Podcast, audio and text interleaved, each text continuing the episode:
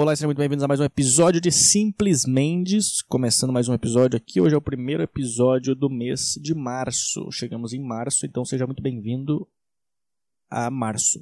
E seja bem-vindo também a esse episódio.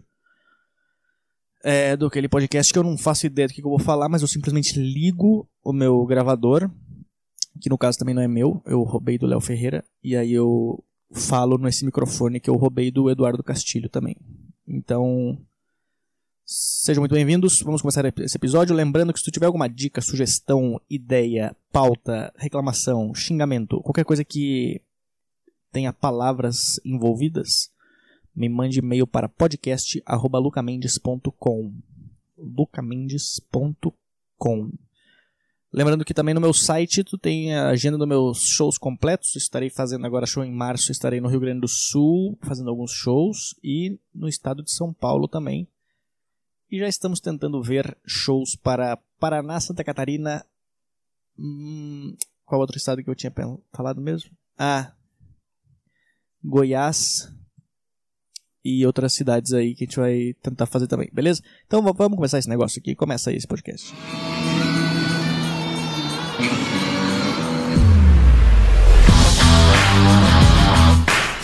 Nunca tenho o que falar, mas eu acho desafiador eu, eu ligar o microfone e tentar achar algum, alguma coisa para falar. Eu tava falando com alguém esses dias que a ideia do podcast nem é produzir tanto conteúdo, é tentar desbloquear esse negócio de eu conseguir é, falar. Que eu acho que é a parte mais difícil da minha vida é falar sem pensar. Porque quando eu tô no, no palco, eu escrevo as piadas e aí eu tô com elas na minha cabeça, então eu já sei o que eu vou falar, mais ou menos. Claro, às vezes muda alguma coisa, muda outra coisa. Mas o meu maior problema mesmo é falar com as pessoas. É, é falar alguma coisa sem eu estar tá, é, pensando o que eu vou falar, viu? Eu demoro muito tempo para falar. Porque eu tô tentando pensar na minha cabeça se essa palavra é certa de falar. Porque às vezes eu começo a falar umas palavras, eu saio falando palavras que eu não faço ideia que, que elas são. E elas não fazem sentido na frase. Eu já devo ter falado várias coisas aleatórias aqui no podcast sem pensar. Então, o meu desafio aqui é ligar esse negócio, sair falando e ver se nesses, sei lá, 15 a 20 minutos eu consigo. É, tudo que eu falo aqui consegue fazer sentido. Eu tive que parar pra pensar agora. Então, eu queria só ligar e falar. E eu já queria aproveitar também, porque eu recebi uma pergunta esses dias no meu, no meu, no meu YouTube, que eu faço um vídeo respondendo perguntas lá. E aí uma, uma moça me perguntou se eu achava que eu tinha nascido com esse dom de fazer comédia. Eu fiquei pensando isso aí depois, depois que ela fez essa pergunta, antes de responder, porque eu não acho que eu nasci com o dom para fazer comédia. Comédia foi uma coisa que eu aprendi a fazer com o tempo. Ainda não aprendi 100%, mas é, eu aprendi o básico já, isso eu posso dizer. Mas eu comecei a pensar não só na minha pessoa, mas em outras profissões. Será que existem profissões que tu nasce com o dom? O que, que, é, o que, que é o dom? Tipo, o que, que, que, que é o que, que é o dom da pessoa que ela nasce? Olha aqui, ó, se eu procurar dom aqui no Google, dom é um restaurante que fica na rua Barão. Não, não é isso aqui que eu quero ver. O, o dom não faz nem sentido nascer com o dom, porque nem existe. Escrever dom no, no Google, o dom é o, é o restaurante. Não tem nada mais é, que fala sobre nascer com o dom. Mas o que eu quero dizer é que eu não sei se, se as pessoas, alguém nasce com o dom de fazer alguma coisa, tipo médico. O cara nasce com o dom de fazer o negócio. Não. Não acho que é.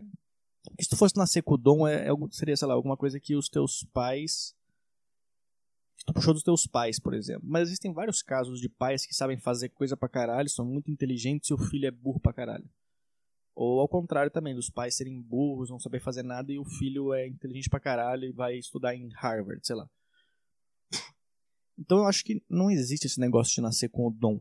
Mas pra, pra comédia, eu acho que o... Ainda mais pra comédia, eu acho que não existe o dom para fazer comédia. Talvez o cara pode nascer com a facilidade de falar em público, que é uma coisa um pouco mais fácil, que é tipo, que puxou dos pais. Os pais são, são mais, é, qual é a palavra? Extrovertidos, acho que é essa a palavra. E aí o filho nasce com essa característica, mas a, a, a, o dom de fazer as pessoas rir eu acho que não existe. Todo mundo é, Claro, tem gente que conta histórias engraçadas e o cara consegue ser engraçado só de contar a história. Mas isso é porque ele é muito extrovertido, então ele não precisa filtrar as coisas na cabeça dele, ele consegue falar tudo que ele quer sem ficar com vergonha de falar. Já os comediantes que escrevem piadas, é, ele não tem o dom de, de, Ele não nasceu com o dom de escrever piadas engraçadas. São, são todas coisas que, que a gente estudou, a gente teve que parar e pensar assim. Aí muita gente pergunta, mas será que qualquer pessoa consegue fazer comédia? Eu acho que sim. Eu acho que qualquer pessoa consegue fazer comédia. A partir do momento que existem vários estilos de comédia, tu consegue adaptar o teu estilo de comédia pra, pra, pra até onde tu consegue, sabe? Tu, tu tem que saber teu limite. Eu sei que eu não sou um cara de fazer humor físico, de sair saltitando e dançando igual a galera faz. Algumas pessoas fazem. Mas eu consigo é, pegar o meu estilo de vida, de pessoa, de, de ser um cara mais introvertido, tímido, e usar isso a meu favor. E no começo eu não, eu não sabia que isso podia ser feito. Quando eu comecei a fazer stand-up, eu, eu, tinha pensado em fazer aula de teatro para eu me soltar mais. Só que eu pensei, cara, eu não, não, preciso me soltar mais. Eu posso ser eu mesmo. Já tem um cara que é solto, entendeu? Não tem alguém eu. Eu sou a única pessoa que sou eu. Então eu posso usar esse meu estilo para fazer humor. Isso não quer dizer que eu nasci com o dom de fazer esse tipo de humor. Eu só tô sendo eu, entendeu? É, é complicado pensar isso, mas mas eu acho. Eu fiquei me questionando muito sobre esse negócio. Tipo, ah, tu nasceu com o dom. Não, eu acho que. Principalmente na comédia, eu acho que ninguém nasce com o dom. Geralmente na comédia tu, a gente começa a fazer stand-up porque. Ou porque tudo deu errado na vida de, de trabalhos, ou porque usa como uma válvula de escape, sei lá. Então, eu diria que eu não nasci com o dom, eu nasci com a parte mais ah, não sei. Fui falando e não, não tinha um, onde parar a frase. Mas o que eu quero dizer é que, tipo assim, eu acho que se tu, se tu quer saber se a pessoa nasceu com o dom, tu não tem que esperar ela ficar velha para perguntar se ela nasceu com o dom. Tipo, espera a criança ter, tipo, dois anos de idade e fala, beleza, agora cozinha um, um frango à milanesa e vai. Se a criança conseguir né, fazer com dois anos de idade um frango à milanesa, eu falo, acho que essa criança nasceu com o dom dois anos de idade, ela vai ser um puta, um puta chefe de cozinha. Mas não existe, eu acho que, nascer com o dom no negócio. Acho que a partir do momento que tu tem vontade de fazer um negócio, tu vai estudar pra caralho pra aquele negócio dar certo. Então não é que tu, tu tem o dom de fazer, tu tem a vontade de fazer o negócio, entendeu? Você ia ficar meio motivacional de novo, né? Então acho que só pra, pra finalizar essa, essa ideia, eu acho que é mais ou menos isso, assim, tipo, as pessoas vê alguém que tá indo, tá com, que faz um negócio com vontade, que tá indo bem na carreira, sei lá, e fala, ah, acho que tu nasceu com o dom para isso. Não é que eu nasci com o dom para isso, é que eu só tô com muita vontade de fazer isso dar certo, entendeu? Porque, porra, se eu tenho, se eu posso ter a chance de eu trabalhar com uma coisa que eu gosto, eu quero me esforçar ao máximo para fazer isso, porque eu não quero ir fazer uma coisa que eu não gosto de fazer. Talvez, tem muita gente que faz, que trabalha numa coisa que não gosta, mas é muito bom naquilo. Eu tava falando com, com um cara isso aí. Tu é muito bom no negócio, mas tu não gosta de fazer. Mas tu, tu, tu tem que fazer, porque tu não tem tempo para fazer as outras coisas, tu não tu já tá muito tarde na tua vida para tu tentar fazer outras coisas. Então, aí, aí a pessoa vem falar, mas nunca tá tarde para fazer. Às vezes tá tarde, sim. Dependendo do que tu quiser fazer, às vezes tá muito tarde para tu ter começado a fazer, tu demorou muito tempo para começar a fazer. Eu, eu sinto mesmo tipo, sei lá, tu tem 40 anos, tu queria ser jogador de futebol, tá tarde já, entendeu? Tu não consegue ser mais. É, já, já deu, já passou. Pode jogar outro jogo sênior, sei lá. Eu, eu mesmo acho que eu demorei muito tempo para fazer, começar a fazer stand-up. E era muito por esse problema que eu falei antes de de não saber falar com as pessoas direito, eu não sei conversar direito. E eu tinha muita, muito medo de fazer, de me apresentar na, na frente das pessoas. Aí quando eu realmente, quando eu consegui criar a coragem, eu fiz, eu falei, caralho, é isso. É isso, eu tô com 24 anos, dá tempo ainda, eu não tô tão, tão velho para isso. Eu tava morando com a minha mãe na época, eu falei, o que, eu consigo fazer. E aí eu, eu fiz. E hoje, às vezes eu me arrependo de ter demorado muito tempo para começar, porque eu, ten, eu, eu tinha interesse em stand-up há muito tempo, assim. Eu tinha, sei lá, em 2008 eu já gostava de stand-up. Eu lembro até hoje que eu mandei um, eu tinha, eu tava falando esses dias com alguém disso aí. Eu tinha o Orkut, e aí eu escrevia meus textos de stand-up. é, sem saber nada, só escrevia. E aí eu peguei.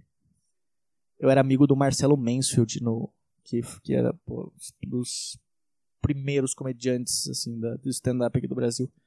E aí eu peguei e mandei um, um depoimento para ele perguntando: Mansfield, eu posso te mandar um texto para tu ler? E aí o Mansfield falou que ele não lia texto de outros comediantes. E depois que ele me respondeu, ele me respondeu por depoimento. Aí eu não aceitei o depoimento dele, eu deixei parado. Deixei lá no, no Orkut sem aceitar, sabe quando tu deixava? Pra, pra quando tu entrasse no Orkut, tava lá o, o, o depoimento dele. Eu falava, caralho, o Mansfield me mandou um depoimento, cara. E é muito louco isso. E hoje eu faço show com ele. 2019 eu fiz show com ele. E esses dias ele me chamou pra fazer um show. É muito louco. É, eu gostava muito de stand-up, de comédia, muito tempo atrás. Eu até falei um tempo atrás com o... que eu faço às vezes alguns shows com o Paulinho Serra. E eu era muito fã dele na época do Comédia MTV. E eu nunca falei isso pra ele, mas eu preciso falar pra ele, pra ele nunca abrir o Facebook dele e ler as, as mensagens que eu mandava pra ele antigamente. Porque se ele abrir e for ver, cara, é um monte de mensagem minha dando ideia de sketch. Enquanto eu tava vendo o Comédia MTV, eu ficava mandando, cara, e se vocês fizerem uma sketch assim? Aí teve uma vez que eu pedi pra ele pra trabalhar na MTV, quando a MTV tava, tava falindo, eu pedi pra trabalhar de graça lá, pra ela não falir. Eu fico rezando pra ele nunca procurar, tipo, me mandar uma mensagem no Facebook, porque senão ele vai ver essas mensagens que eu mandei pra ele e ele não leu. Porque eu era esse cara, assim, eu, começava, eu tinha muita vontade de fazer, só que eu ficava só no meu quarto mandando ideias pras pessoas. Pega aqui nessa ideia, pega essa aqui. Mandava e-mail pro, sei lá, pra qual. pro Ronald Hills. Ah, deixa eu trabalhar com vocês, por favor. E eu tinha, não tinha coragem. Então fiquei, tipo, de 2008, eu já acompanhava muito stand-up, comédia e tudo. Eu demorei até 2015 para começar a fazer. É muito tempo. São sete anos gostando do negócio. 2012, eu já li o livro da. Acho que foi 2012, já tinha lido o livro da Judy Carter, o livro do Léo Lins, livro do Comédia em Pé, tudo, cara. Eu gostava de todos eles e demorei muito tempo para começar. Ao mesmo tempo que eu me arrependo, eu, eu fico pensando, será que naquela época eu ia estar pronto para fazer? Entendeu? Porque eu nunca nasci com o dom. Porque, voltando a falar do dom. Só que eu gostava muito do negócio, mas eu ainda não tinha tanto acesso a tanto material. Então eu comecei a ler os negócios a partir de 2012 por aí. Então eu, eu, primeiro li todos os livros, depois que eu li todos os livros eu escrevi meu primeiro texto. Aí depois eu pensei em me apresentar. Mas é é muito louco isso pensar, cara. Eu até quero fazer, acho que um dos próximos episódios que eu vou fazer aqui no podcast é falando sobre sobre a minha agora esse ano eu completo dia 9 de abril eu completo 5 anos de comédia. Eu não faço ideia como passou tão rápido. Cinco anos de comédia. E, consequentemente, cinco anos que eu moro em São Paulo também. Então, eu quero fazer um episódio específico para quando eu me mudei para São Paulo. Explicando como foi toda essa, essa caminhada. E. E o um episódio falando sobre meus cinco anos de carreira também, que foi, foi uma loucura. Nem, nem parece que foi tanto tempo assim. E é muito louco porque eu. Cada ano que passa, eu gosto mais de fazer esse negócio. Eu gosto muito de fazer. É o único amor da minha vida é fazer stand-up. E é isso.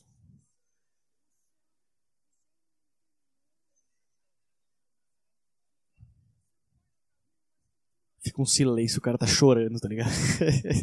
eu deixei esse silêncio só pra, só pra parecer que eu tava secando as minhas lágrimas. Mas não, cara, eu, eu, eu sou um cara que eu, tô, eu continuo estudando bastante, eu continuo escutando bastante podcast. Muita gente me pergunta o que, que eu escuto aqui, o que, que eu vejo. Eu assisto bastante podcast é, gringo, porque isso me ajuda muito a ver que as pessoas que são muito fodas que eu acompanho, elas já têm. Elas passaram pelas mesmas coisas que eu passei, entendeu? E que eu tô passando. E é muito louco tu ver um cara, tipo, sei lá, tá, tá cinco, sei lá, 40 anos fazendo contando de como ele se fudeu na noite anterior. Tu fala, caralho.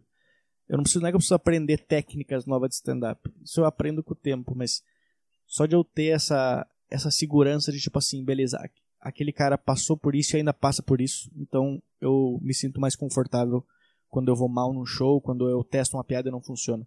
Isso me deu muita confiança para testar piada nova. Esse negócio de tipo. É, tu escutar da boca de um comediante que tu é fã falando assim, só vai ser, ser ter sucesso na carreira se tu falhar muito. Exatamente isso. É só essa frase que eu quero. Se esse cara. Eu pagaria todo meu. daria todo o meu dinheiro para esse cara ficar toda noite no meu ouvido falando isso aqui. Só vai ter sucesso se tu falhar muito. Só vai ter sucesso se tu falhar muito. Vou comprar um daqueles negocinhos que tu aperta um botão e ele fala. Só vai ter sucesso se tu falhar muito. Porque. É isso, cara. A gente tem que. É... a comédia é uma das poucas profissões que tu tem que tentar o um negócio novo toda hora. Eu, eu, eu, gosto de comparar muito comédia com gastronomia. Porque eu acho que são com um cozinheiro. O comediante com um chefe de cozinha são, são profissões bem parecidas, porque os dois tu tem um feedback imediato da pessoa né? O, o, comediante faz a piada, a plateia ri. O, o cara, o chefe de cozinha, ele faz o prato, a plateia, uh, o cara que está no restaurante, ele come. E os dois têm o feedback imediato. O cara termina de mastigar, ele fala, gostei. O plateia termina de escutar a piada e fala, ok, gostei, vou rir. E os dois estão sempre nesse negócio de estar preocupado, sempre em agradar os outros. É, são, são duas profissões que são, ficam muito pensando em agradar os outros. E elas não podem continuar sempre fazendo a mesma coisa. Tipo, o comediante não pode sempre fazer a mesma piada e o cozinheiro também não pode ficar sempre fazendo o mesmo prato. Ele tem que tentar coisas novas. Só que ele não pode testar coisas novas com ele mesmo, entendeu? Nem o comediante, nem o, nem o cozinheiro. Tipo, beleza, eu posso fazer uma piada que eu acho engraçada para mim, eu, eu vou rir. E o cozinheiro pode fazer uma coisa que ele gosta. Mas ele não, ele não tem que agradar só ele, ele tem que agradar as pessoas também. Ele tem que estar feliz com a coisa que ele faz, com o prato que ele faz. E ao mesmo tempo, ele tem que agradar a, a, a dona Maria que veio de são José dos Campos para comer o prato favorito dela aqui. Eu acho muito parecido essas duas profissões, porque ele tem que tentar coisas novas, só que ele vai, ele sabe que ele tem que saber que ele vai agradar algumas pessoas e não vai agradar as outras, entendeu? E não tem que querer agradar todo mundo. Ele tem que ter pessoas que voltem no restaurante dele ou no show dele. Eu acho muito louco comparar sempre comediante com, com o cozinheiro. Também as duas profissões, quando não deu certo, tu vira Uber depois, né? Por isso que eu acho que as duas profissões são bem parecidas assim, cara, porque as duas profissões tu pode, por exemplo,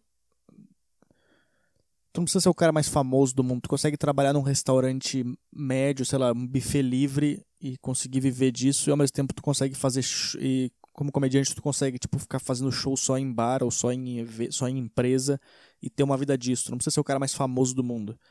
Claro, algumas pessoas fazem isso por opção, porque o cara prefere levar essa vida mais tipo low profile, mas muitas pessoas é por não conseguir. Sei lá, o cara tentou o máximo dele, não conseguiu e ele teve que se estabelecer naquele, naquele nível assim e teve que continuar naquilo lá pro resto da vida.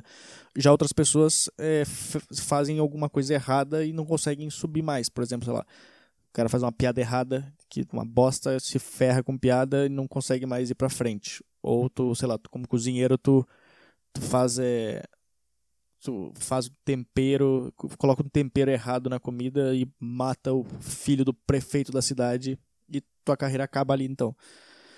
Então são, muita, são duas profissões que, que dependem muito de tu conseguir levar isso, cara. Tu precisa de muita sorte, muita vontade e tu tem que conseguir lidar muito bem com o teu ego também. Porque nas duas profissões, às vezes é muito ruim tu ver outras pessoas que cozinham ou que fazem comédia menos tempo que tu, fazendo coisas é, que tu, tu adoraria fazer, tendo o seu próprio restaurante, tendo o seu próprio show solo, sei lá. São duas profissões que mexem muito com o ego. Por isso que eu gosto bastante de assistir esses programas do Netflix que os caras falam sobre, sobre restaurantes. Aquele Chef's Table.